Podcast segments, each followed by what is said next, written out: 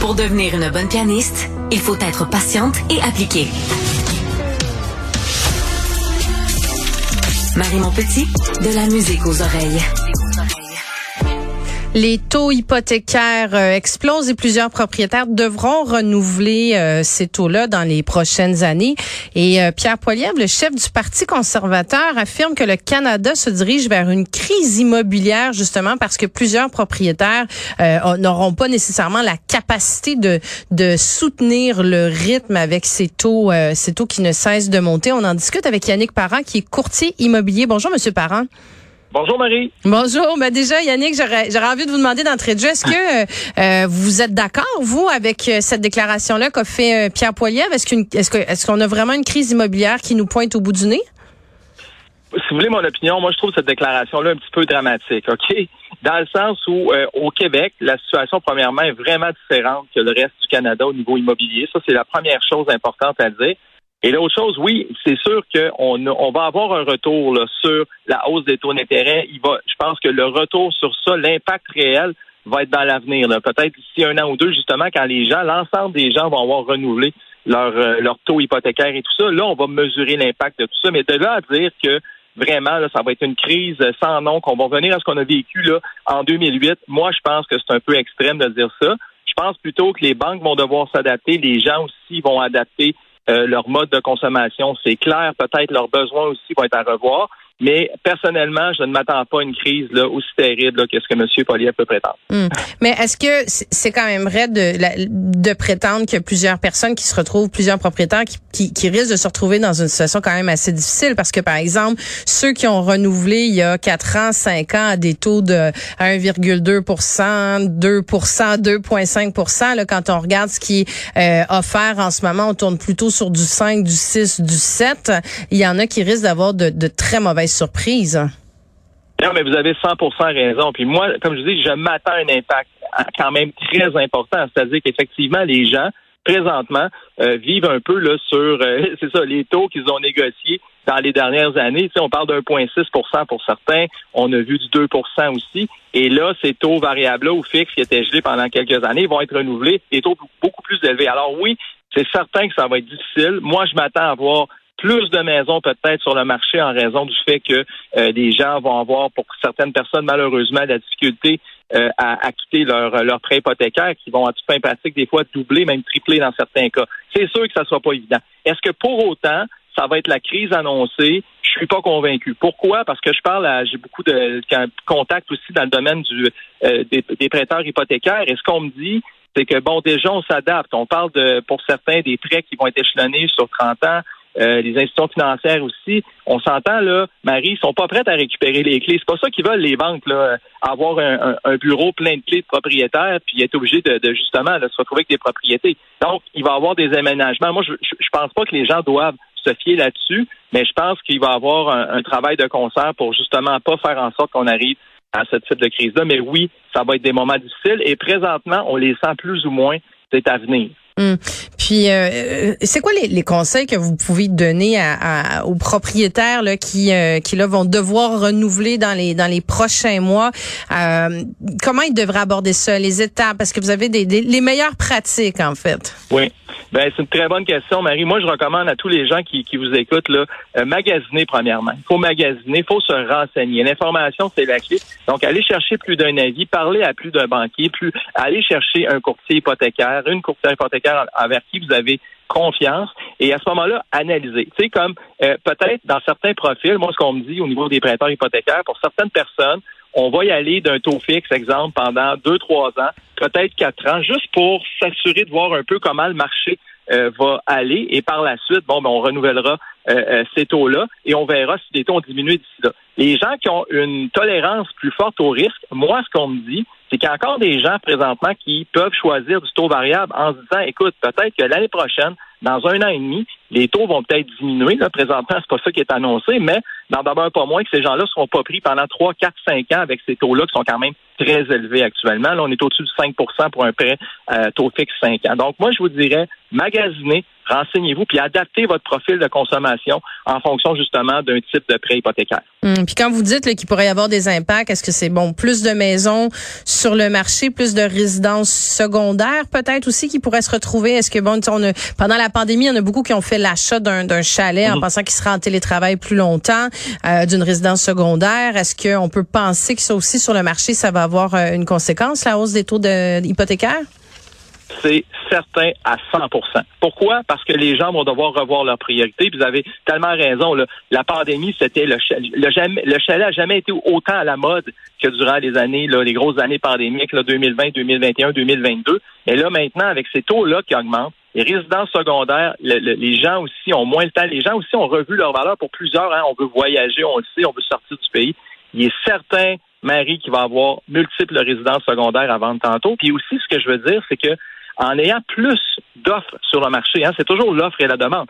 Si on se retrouvait avec plus de maisons sur le marché, mais ben, c'est pas de nature à augmenter le prix des propriétés. Au contraire, on vient augmenter l'offre, donc savoir là, on va sentir davantage l'impact sur la valeur des propriétés parce qu'actuellement, on vit quand même encore dans un marché qui favorise davantage encore les vendeurs.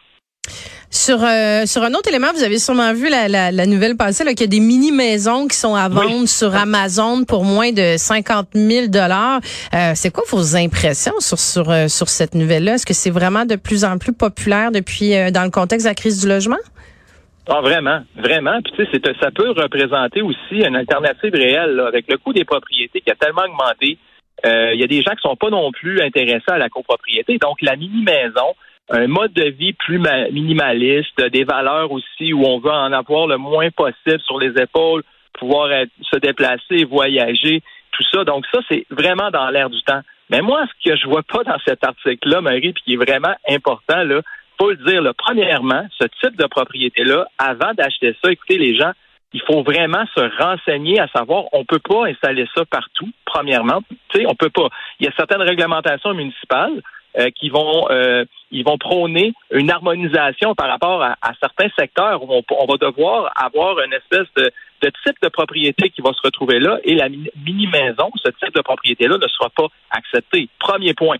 Deuxième point, ben, il faut penser aussi que c'est des propriétés qui viennent en matériaux, mais sans finition. Donc, on, on va devoir aussi penser à l'aménagement des services, que ce soit l'électricité, l'eau potable, les installations septiques à certains endroits ou reliées à la municipalité. Donc, oui, ça peut être une excellente idée, mais vérifiez le terrain que vous planifiez acheter pour ça. Est-ce que c'est permis? Est-ce que vous avez des contraintes? Des contraintes? Et deuxième des choses, valider les coûts associés aussi à l'achat de ce type de propriété-là pour être certain que vous n'avez pas de mauvaise surprise par la suite. Mm. Je vous dirais en terminant sur ce point-là, Marie, euh, les gens vont, je voyais dans certains articles, les gens peuvent s'en servir pour faire une, chambre secondaire, exemple, ou une, euh, genre de mini-maison finalement sur un terrain déjà existant. Mais sachez qu'il y a des municipalités aussi qui interdisent ça. On n'a pas le droit d'avoir une, deuxième résidence ou une, chambre supplémentaire là, dans un logement qui est divisé de la maison. Alors, c'est très important. Donc, bien s'informer avant de, de, de flouber 50 000 pièces sur Amazon pour une mini-maison. Mais est-ce que, Yannick, est-ce que, y a, c'est quoi les avantages de ce, ce type de maison? Ben, c'est parce que, tu sais, là, ce qu'on voit actuellement, là, c'est que les gens disent souvent dans notre métier, écoute, Yannick, c'est trop grand. Euh, j'ai pas besoin de tant d'espace. Je passe mon temps à entretenir ça, faire mon gazon, entretenir la piscine. J'ai pas besoin. On vit toujours dans les deux, trois mêmes pièces, hein, dans nos maisons globalement. Fait c'est sûr que quelqu'un qui recherche un mode plus minimaliste, moins d'entretien avec des coûts euh, moins élevés, pour faire autre chose en fait, pour profiter de la vie, comme on entend souvent, je veux profiter de la vie. Ben ça peut être une option envisageable. Mais tu sais, j'aime beaucoup lire le fait qu'on a une diversité de produits, mais j'aimerais lire aussi les contraintes euh, qui peuvent venir avec ça. Puis ça, va, va falloir davantage en parler. Puis je me répète, mais les gens, avant d'investir 50 000 ou 75 000 dans un produit comme ça, renseignez-vous, faites vos devoirs. L'achat de ce type de maison-là, Marie, devrait être la dernière étape dans un processus de vérification d'informations. Hmm. Est-ce que je, peux en profiter pour vous demander, vous l'abordez, là, mais les tendances en ce moment, quand vous dites qu'il y a des gens justement qui veulent un petit peu plus petit, c'est quoi les tendances qu'on voit sur le marché immobilier quand vous rencontrez des clients?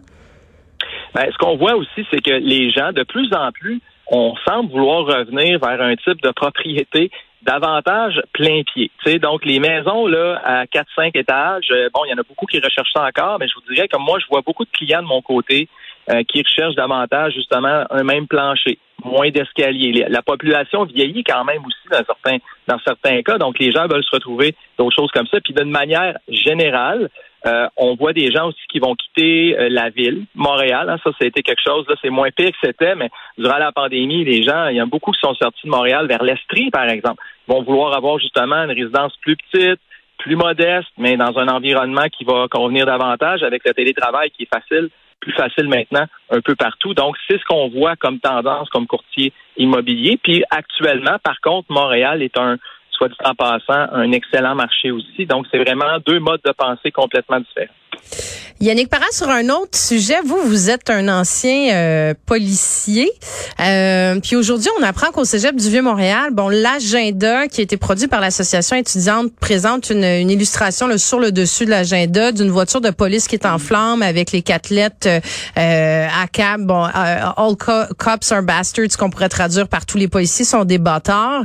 C'est pas le seul agenda qui qui prend cette du genre. Il y a l'association étudiante du Collège de Maisonneuve aussi qui a qui a un texte bon que j'ai sous les yeux avec un, manuel euh, sur euh, comment bâtir un rapport de force face à la police, euh, comment faire suivre les policiers, comment se, se, se, en tout cas il y a toute toute toute, une toute une liste de comment comment intervenir dans une manifestation. Euh, il y a même bon trois trois cochons qui sont habillés en policier. Là. je, précise que les deux cégeps en question se dissocient de ça parce qu'ils n'ont pas leur mot à dire concernant les agendas qui sont produits par les associations étudiantes, mais vous réagissez comment? À savoir qu'il y a des associations étudiantes qui mettent ça dans les mains de leurs euh, de leurs euh, collègues? Écoutez, moi, je passerai pas par quatre chemins. Je trouve ça scandaleux. Je suis outré. J'ai un garçon, personnellement, moi, 17 ans, Marie, qui commence le cégep cette année. Euh, puis je suis quelqu'un d'ouvert. Comme vous l'avez dit, je suis plus policier. J'étais policier dans le passé, tout ça, mais je trouve ça effrayant d'une certaine manière, on impose aussi à tous ces étudiants-là, ces étudiantes aussi, les, proches, euh, cette espèce de mentalité-là qui, à mon avis, à moi, on a beau dire là, que c'est je suis d'accord là, bon, que pour, certains, on veut dénoncer, on veut prévenir la brutalité policière.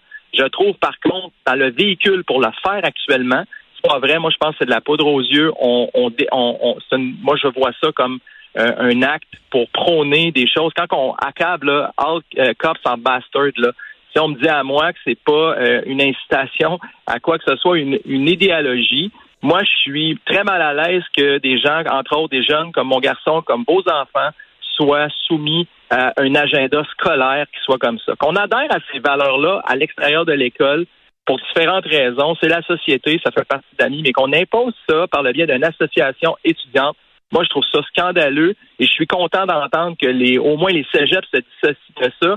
Ça me rend très perplexe dans un univers où de plus en plus, hein, on l'a vu, Marie, dans les derniers mois, dernières semaines, là, des attaques directes sur les policiers, des policiers qui se sont fait foncer dessus avec des véhicules, d'autres sont fait tirer dessus. Est-ce que c'est ce type de choses-là va contribuer à atténuer ce, ce climat-là?